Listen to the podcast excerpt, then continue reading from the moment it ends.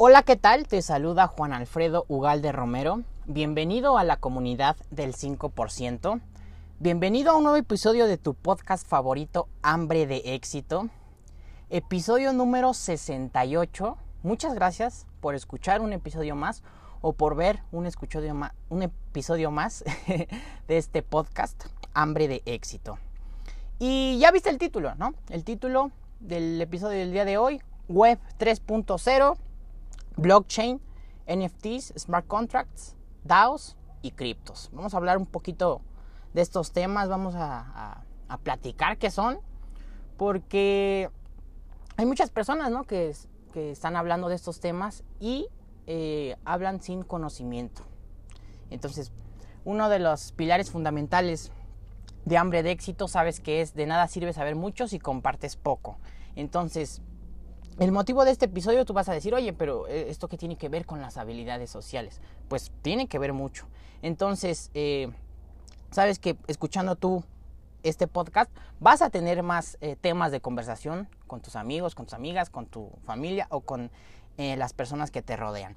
Entonces, hay mucha desinformación sobre estos temas, ¿no? Hay mucha desinformación sobre qué es blockchain, qué son los NFTs, NFTs, perdón, que son los smart contracts. Y por eso vamos a hacer esto. Entonces, eh, estos temas son, me parecen eh, que estos temas son los temas fundamentales o van a ser, el blockchain va a ser eh, el nuevo pilar, el nuevo pilar del Internet. Así como en su momento, por ejemplo, fue por ahí de los 1900, mil, los 2000, perdón, eh, el Internet revolucionó la manera en cómo vemos al mundo, bueno, pues el Web 3.0 y el blockchain van a revolucionar la manera en cómo hacemos Internet o la manera en cómo nos conectamos mediante Internet. Pero no solamente en cómo nos conectamos, sino esto va más allá. Entonces, eh, como, como temas introductorios, te recomiendo ir a escuchar eh, los episodios de este podcast. Un par de episodios te voy a recomendar que escuches antes de ver este o de escuchar este. El primero se llama El futuro es hoy, que es por ahí creo que del episodio número 12 de la primera temporada. Y también te recomiendo que vayas a escuchar eh, el episodio que se llama El metaverso y 27 consejos a mis 27. Ahí te voy a explicar más o menos qué, es el metaverso. En el episodio del futuro es hoy y explicamos más o menos qué es la inteligencia artificial. Y bueno, ya el día de hoy vamos a entrar a temas más, eh, ya más, más de llenos, ¿no? Entonces, te voy a dejar esos, esos episodios aquí en la descripción de este video en YouTube. Ya sabes que me encuentras en mi canal de YouTube como Juan Alfredo Ugalde o en cualquier plataforma digital. Me puedes encontrar con mi nombre Juan Alfredo Ugalde y te invito a que, a que me sigas. Ok, una vez dicho esto, ahora sí vamos a comenzar con el episodio del día de hoy, el episodio número 68 del podcast Hambre de Éxito.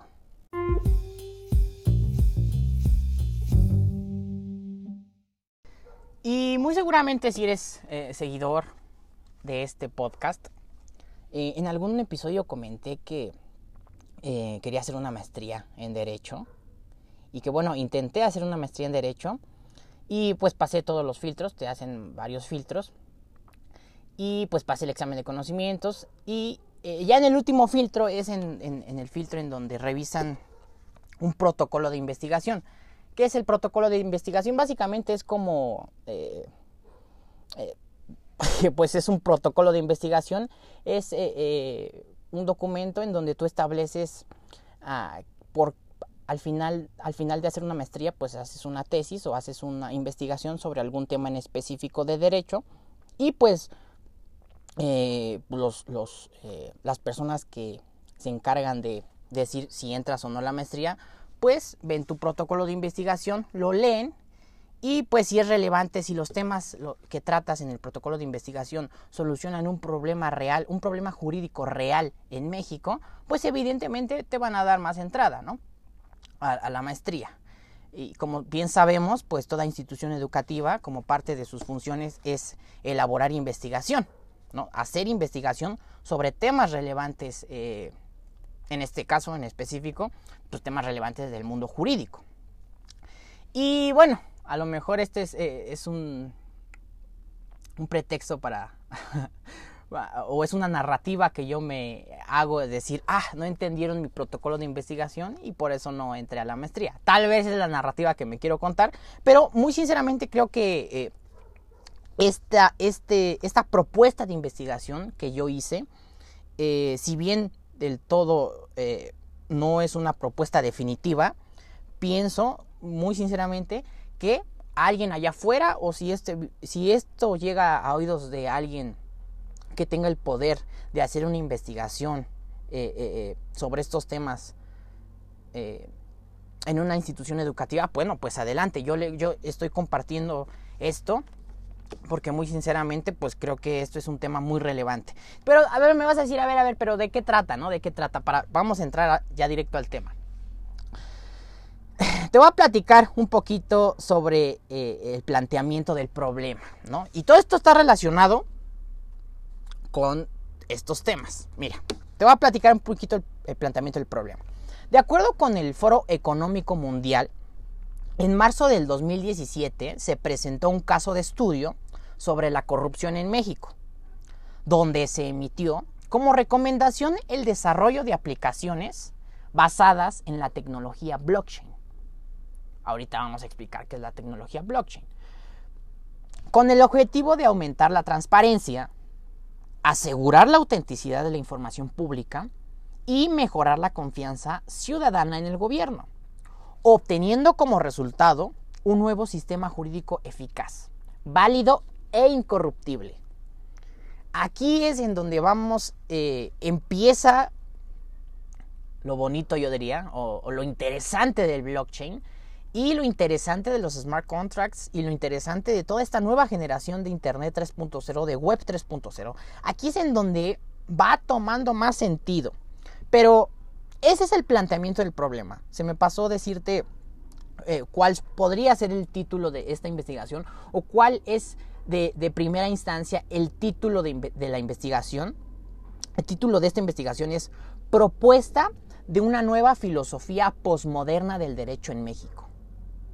Es decir, la implementación de la filosofía del derecho a modelos de inteligencia artificial, en específico blockchain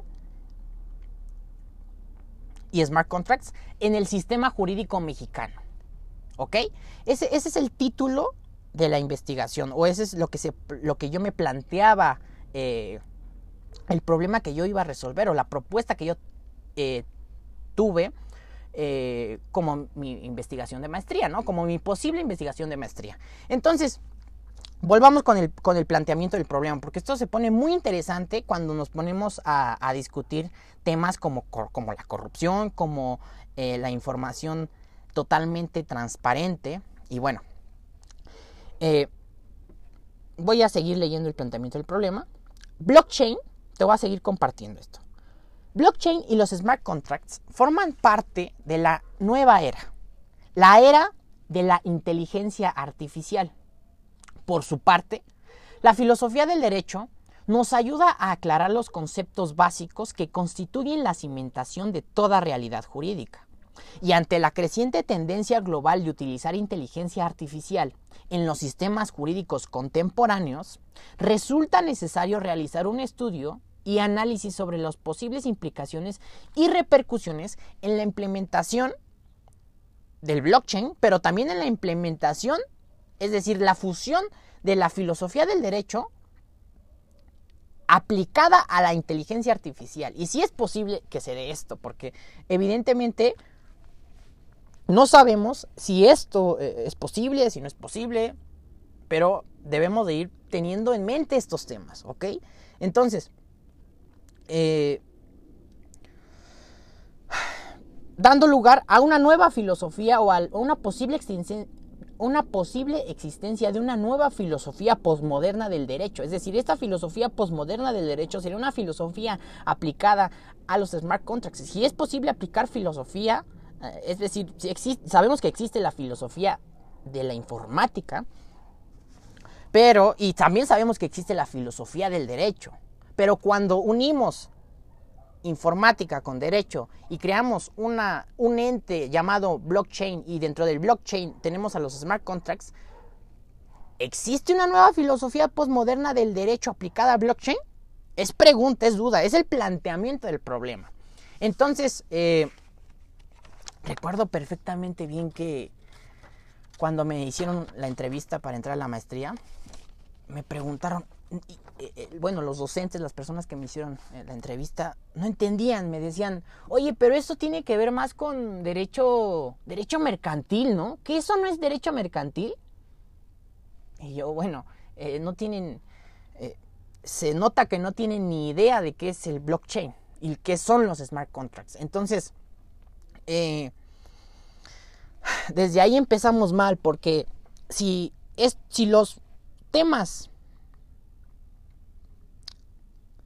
Si los temas del futuro no se están estudiando en, las, en nuestras instituciones académicas de México, o no damos pie a nuevas ideas, nuevas corrientes, algo que dices, oye, yo ni siquiera lo entiendo. Ah, pues no, no, que no. O sea, como no lo entiendo, pues no sé ni de qué me estás hablando, chavo. Entonces mejor el que sigue. A mí tráeme, a mí tráeme un, un tema más light, ¿no? Un tema más light como eh, los derechos humanos implementados en, eh, eh, en el sistema jurídico mexicano eh, contra la corrupción. A, mí ponme algo más desmenuzadito. Divorcios 1, divorcios 2. Estos temas ya no, ya, ya, como que se salen de mi ámbito de especialidad.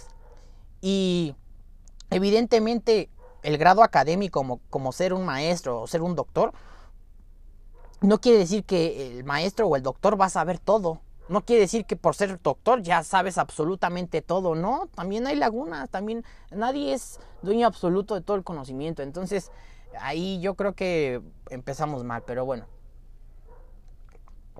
Entonces, como pregunta, como pregunta inicial, aquí en el protocolo de investigación te dicen, oye, tienes que poner una pregunta inicial. Te voy a compartir la pregunta inicial. ¿Es necesaria la implementación de la filosofía del derecho a los modelos de inteligencia artificial, en específico los smart contracts, en México?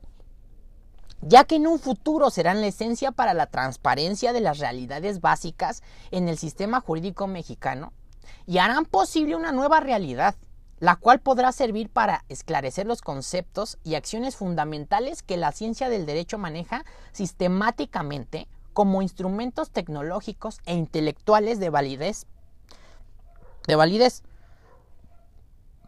Es decir, determinará los fines y valores supremos a cuya realización deberá ordenarse el derecho para dar lugar a la creación de una nueva filosofía posmoderna del derecho? Como te digo, esto no es ya la investigación final ni, ni las ni, ni, ni todo el protocolo de, investigación final, ¿no? Esto apenas es una introducción. Esto apenas es como para decir, oye, a ver, ¿de qué va tu investigación? ¿De qué trata, no? Entonces, y la, y, me hicieron, me dijeron, oye, no, a ver, no le entiendo, no le, y, me decían, eso tiene que ver con otras materias, ¿no? Con, con, otras materias, otras ramas del derecho, no tiene nada que ver con la rama del derecho que es la filosofía del derecho.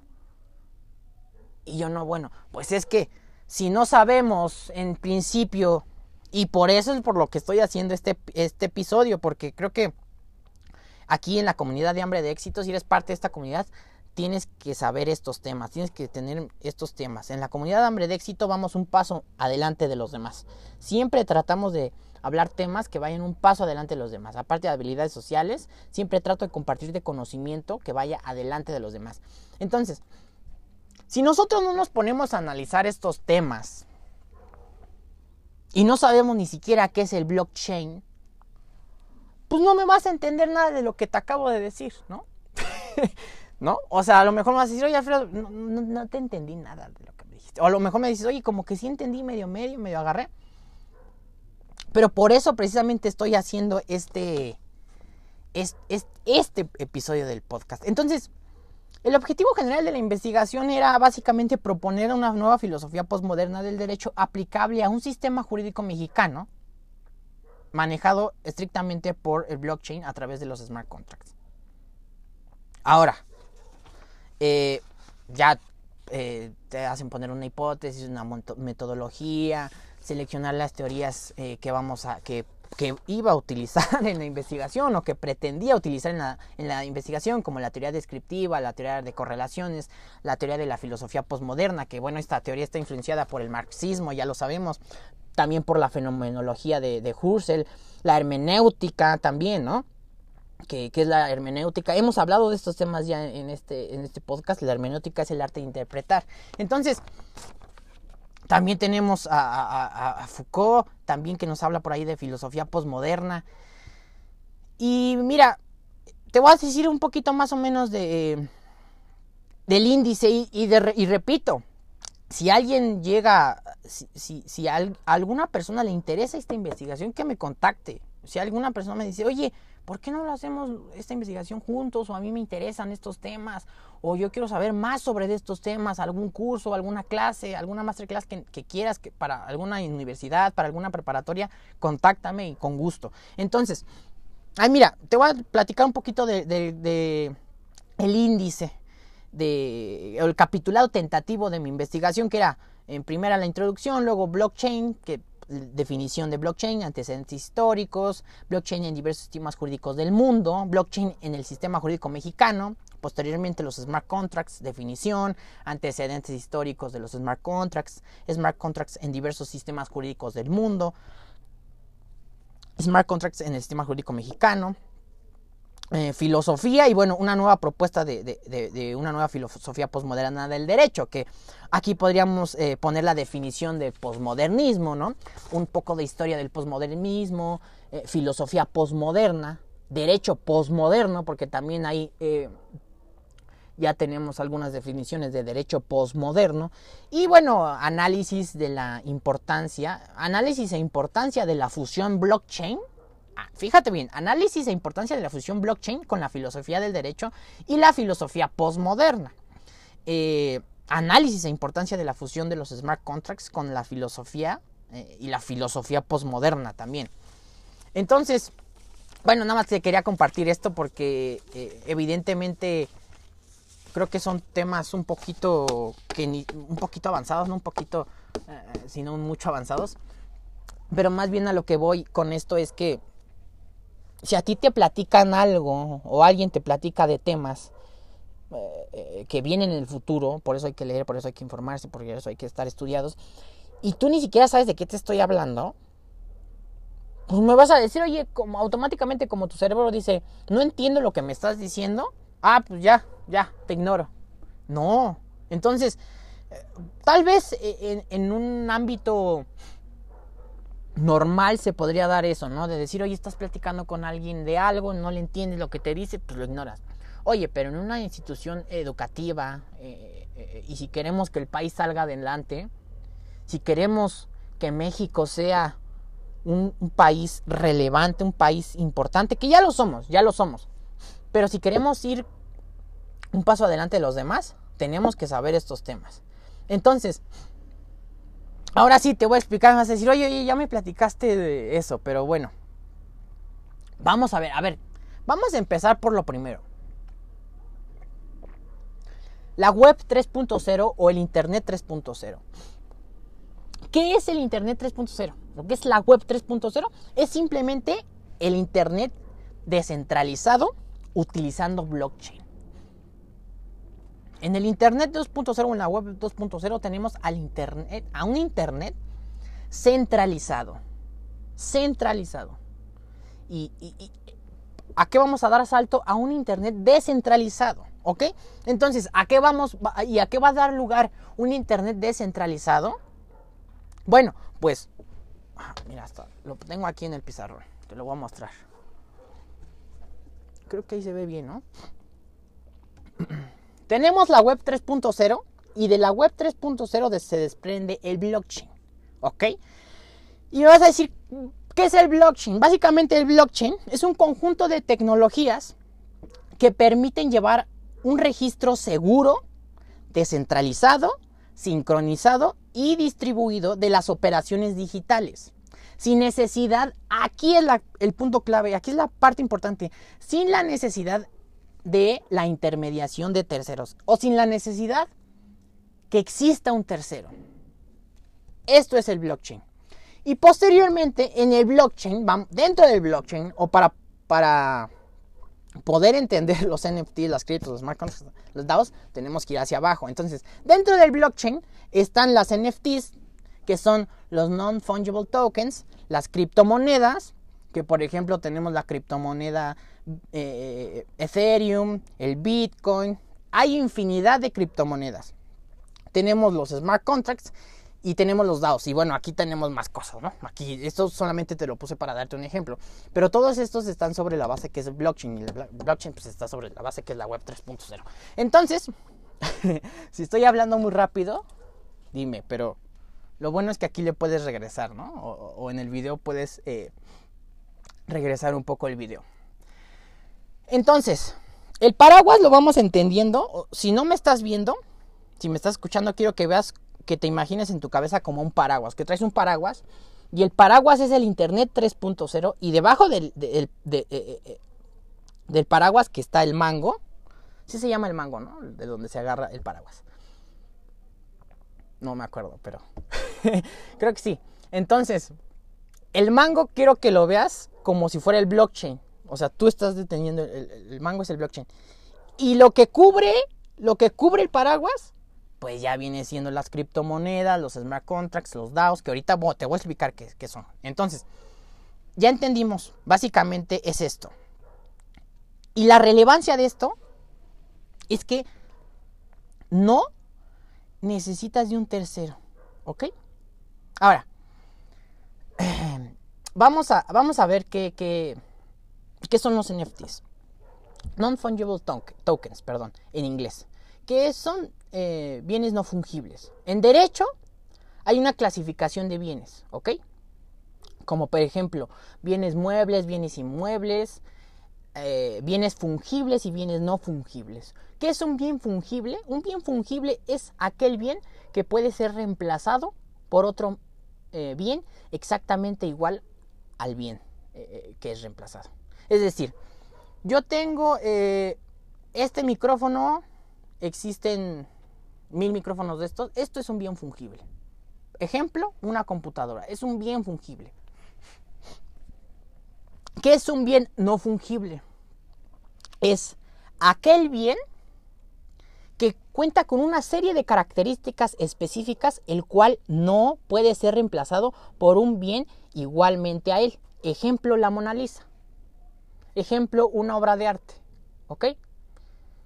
Entonces, una vez que tenemos en clara qué es en claro la definición de qué es un bien fungible y qué es un, un bien no fungible, ahora sí podemos pasar a qué es un, un, non-fungible token, un NFT. Básicamente un NFT es un código. Es un código. Y blockchain y, la web 3.0 todo lo vamos a ver como códigos, ¿ok? Como números, códigos. Entonces. Pero un, NFT puede ser, por ejemplo, y ahorita está dándose ya mucho, eh, una imagen. Una imagen, pero tú vas a decir, oye, pues le puedo tomar captura de pantalla a esta imagen. No, porque esa imagen, bueno, o sea, sí, sí lo puedes hacer, pero para que tú seas poseedor de esa imagen, tiene que haber un código, un código encriptado que solamente tú lo vas a poder tener cuando tú compres un NFT un NFT quiero que te imagines, para ponerte el ejemplo más claro, quiero que veas una imagen en tu celular, una imagen de una obra de arte. Imagínate la, Mona Lisa, pero no la tienes en físico, la tienes en una, en una imagen. Me vas a decir, oye, ¿cómo yo, cómo sé que esa es la verdadera Mona Lisa y que no es una captura de pantalla de alguien que le tomó foto a la Mona Lisa y le tomó, tomó captura de pantalla? ¿Por qué? Pues porque tiene un código.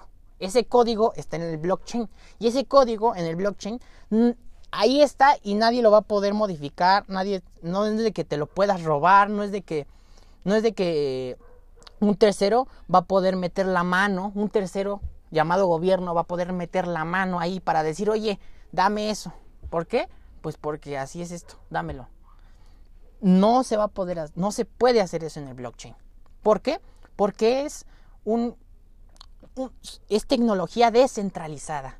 Pasamos de estar centralizados en, una, en, el Internet a estar descentralizados. Entonces, y eso nos va a llevar, nos, nos, nos lleva a lo siguiente.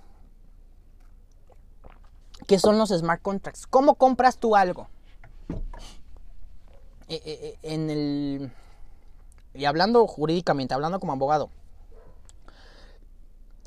vas a comprarte un auto, ¿no? Para comprar un auto tienes que celebrar un contrato de compraventa, ¿no? En donde el contrato de compraventa es un acuerdo de voluntades en donde una parte le cede a otra parte a cambio la propiedad de un bien a cambio de una cantidad de dinero. En este, en este caso en específico, el contrato de compra-venta en específico. Entonces, mediante el contrato de compra-venta, nosotros podemos. Eh, nosotros podemos acreditar la, la, propiedad de cualquier bien que nosotros compremos. Entonces, si nosotros, por ejemplo, vamos a una tienda de Apple y quiero comprar una, una Mac y al salir de la de la tienda, me llevo la Mac y traigo el ticket de compra, pues ahí está, ¿no? Ahí está un comprobante, el cual tú no fuiste y firmaste un contrato de compraventa, ¿no? Ahí simplemente el ticket es el contrato de compraventa. Entonces, eh, ¿cómo le vas a hacer? Me vas a decir, oye, y, eso es en el mundo real, en el mundo eh, físico. ¿Cómo, le vamos, ¿Cómo vamos a hacer esto en el mundo del blockchain o en Internet? Bueno, para eso existen los smart contracts. ¿Qué son los, los smart contracts? Son contratos inteligentes.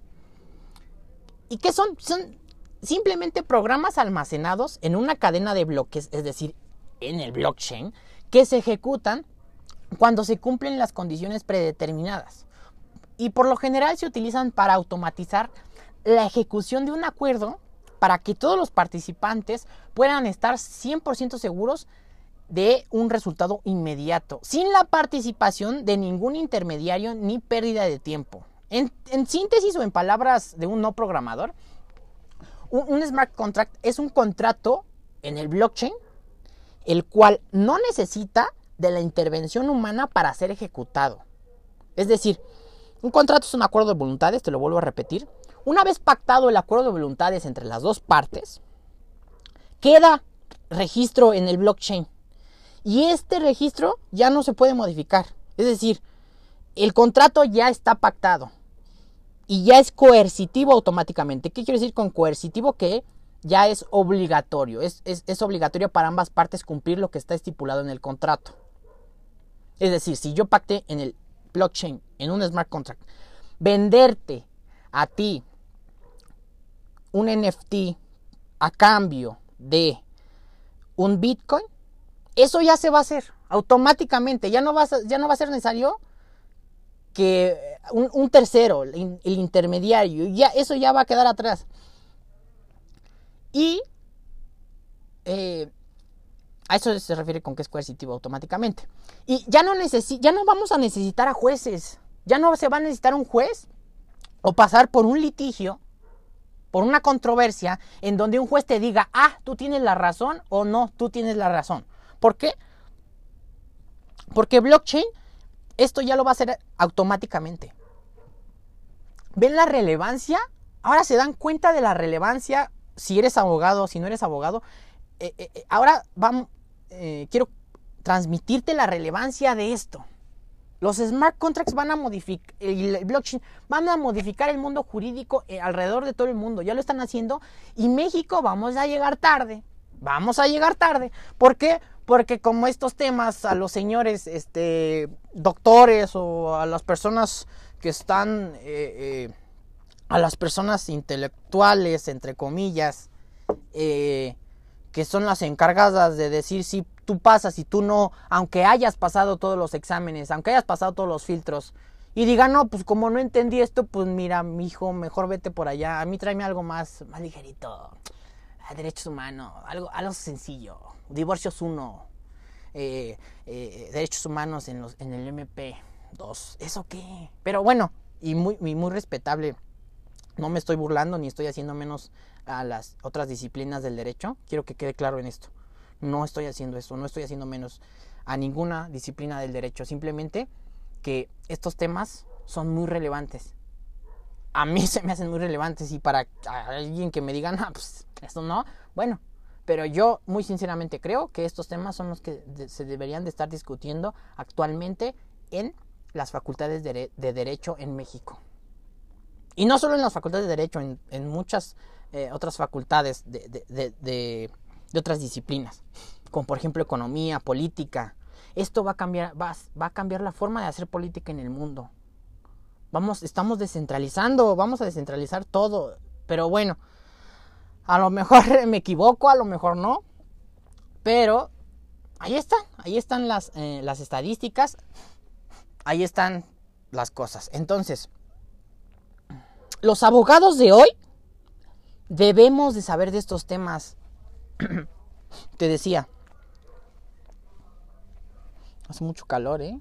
Si me está escuchando en la noche, en la mañana. Estamos grabando esto a la una de la tarde. Viernes 25 de febrero a la una de la tarde y hace mucho calor aquí en la Ciudad de México. Entonces, te decía, si, los, si no implementamos una nueva, nuevas materias como por ejemplo en las, en las universidades de derecho, en las facultades de derecho de México, como por ejemplo smart contracts o blockchain o programación para, para programación para no abogados temas de estos, nos vamos a quedar atrás, nos vamos a quedar atrás en donde tú ibas al juzgado con, y tú lo ves, si eres abogado tú lo ves, actualmente, pleno 2022, vas al juzgado y hay personas que llevan diablitos. Si no sabes qué es un diablito, es como un carrito, un mini carrito que tú puedes llevar con, con tus dos, eh, con tus manos. Y para las personas que alguna vez han ido a la central de abastos, ahí eh, cargan muchas cosas en los diablitos. Entonces, Ahí ves a, los abogados con sus diablitos y hojas y hojas y hojas de expedientes. Cuando ya eso ya quedó atrás. Pero ¿por qué no vemos eso? Pues porque por la carencia de, investigaciones como de este tipo. Por la carencia de conocimiento, por la ignorancia de diversas, eh, diversas instituciones. Y pues porque ¿para qué invertir en investigación? ¿No? No, no, no. Y esto va dirigido al, gobierno o a los encargados, que es eh, eh, eh, a las personas que le quitan presupuesto a la investigación, a la ciencia y a la educación. Ahí en sus, en sus, este,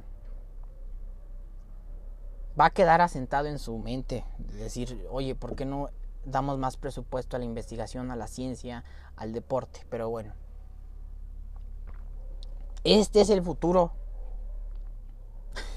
Así como lo oyen, esto es el futuro y, no se están dando cuenta, pero bueno, yo sé que tú sí te estás dando cuenta y muchas gracias por estar aquí, por, por escuchar esto. Entonces, si las personas profesionistas del día de hoy, si los profesionistas de hoy, si los jóvenes de hoy no vemos estos temas o no conocemos esta información,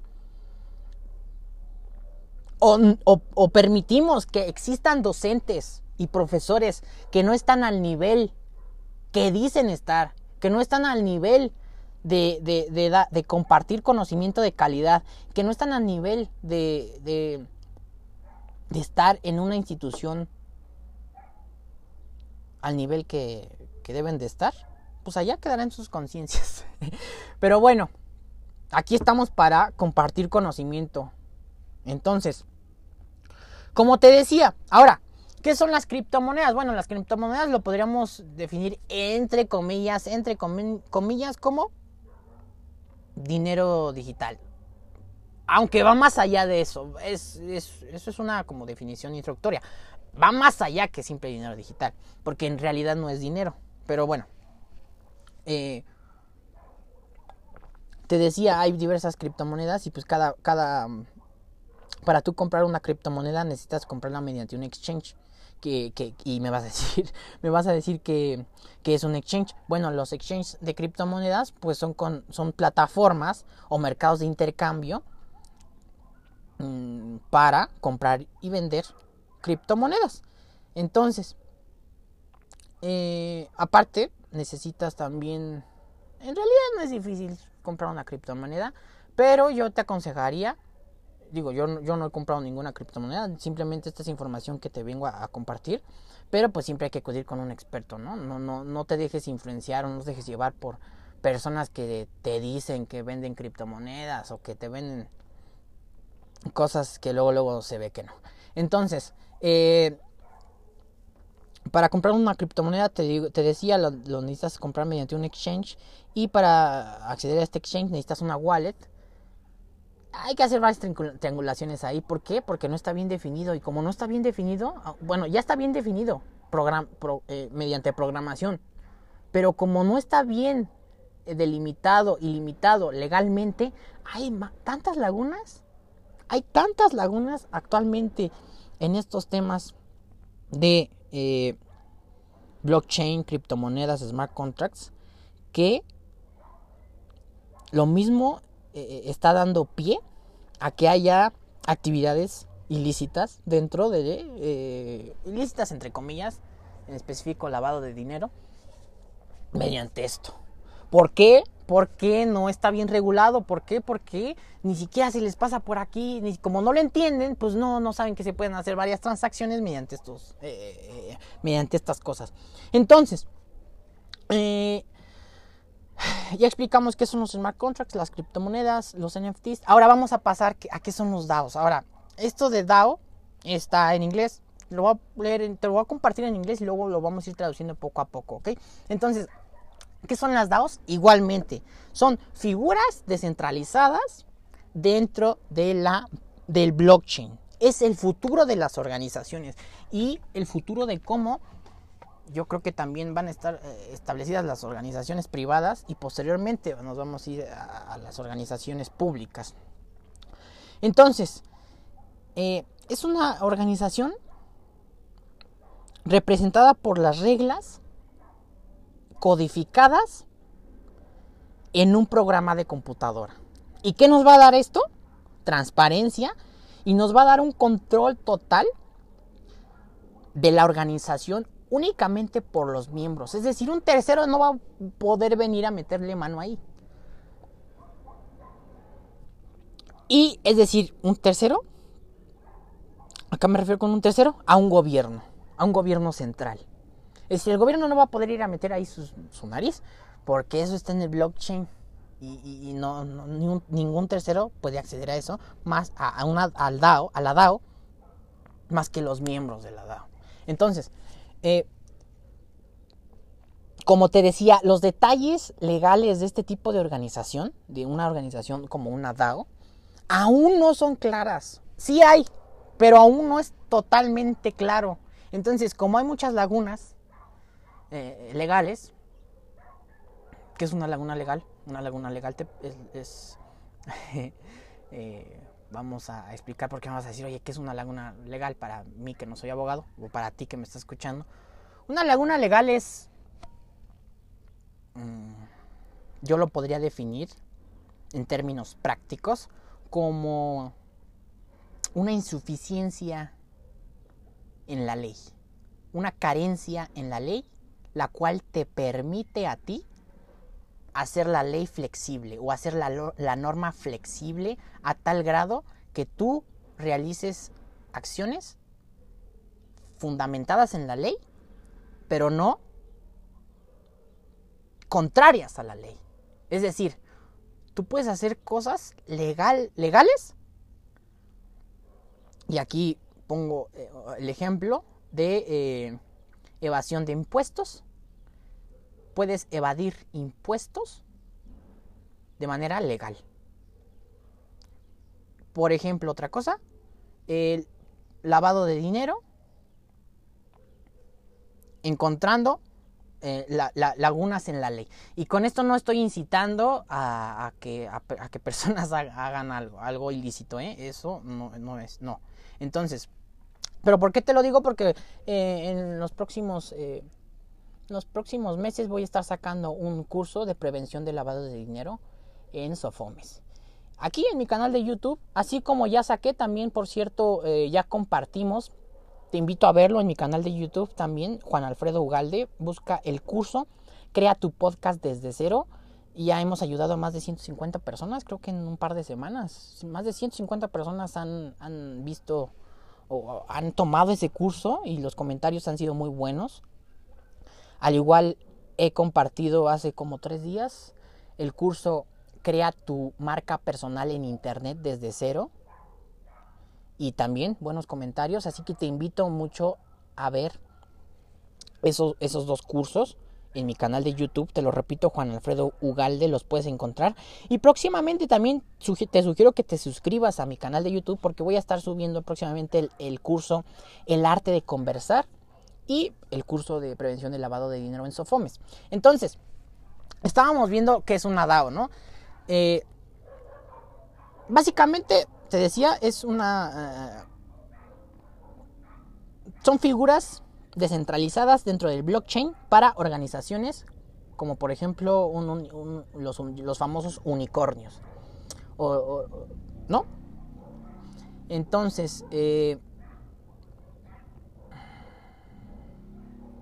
la DAO también, aparte de, de, ser una organización digital descentralizada, autónoma, también eh, eh, es una forma de inversión directa mediante eh, venture capital. Y me vas a decir que es venture capital. Bueno, el término de venture capital en español es el capital de riesgo, que es una forma de financiación de capital privado proporcionada por empresas o fondos de capital de riesgo a empresas nuevas en etapa inicial y emergentes que se ha considerado que tienen un alto potencial de crecimiento o que han demostrado un alto crecimiento. ¿ok? Te voy a dar el ejemplo de un, unicornio mexicano, Kavak. Entonces, estas empresas eh, o fondos de capital de riesgo, venture capital, invierten en, estas empresas en etapa inicial a cambio de acciones o una participación en la propiedad. Los, capitalistas de riesgo asumen el riesgo de financiar nuevas empresas, evidentemente empresas riesgosas, con la esperanza de que algunas de las empresas que apoyan tengan éxito. Eso básicamente es, un, es.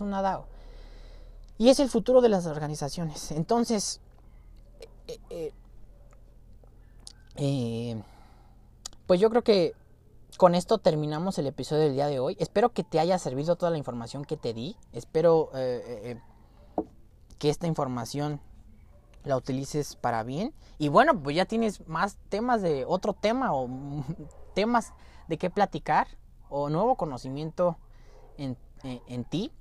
Muchas gracias por ver este episodio. Muchas gracias por formar parte de la comunidad del 5%. Muchas gracias por formar parte de la comunidad de personas que no nos conformamos con lo poco, que tenemos ambición, que tenemos ganas de superarnos a nosotros mismos día con día. Y ya sabes que yo soy Juan Alfredo Ugalde Romero. Te invito a que me sigas en todas mis redes sociales. Me encuentras con mi nombre. Suscríbete al canal de YouTube y muchas gracias por ver este episodio. Saludos.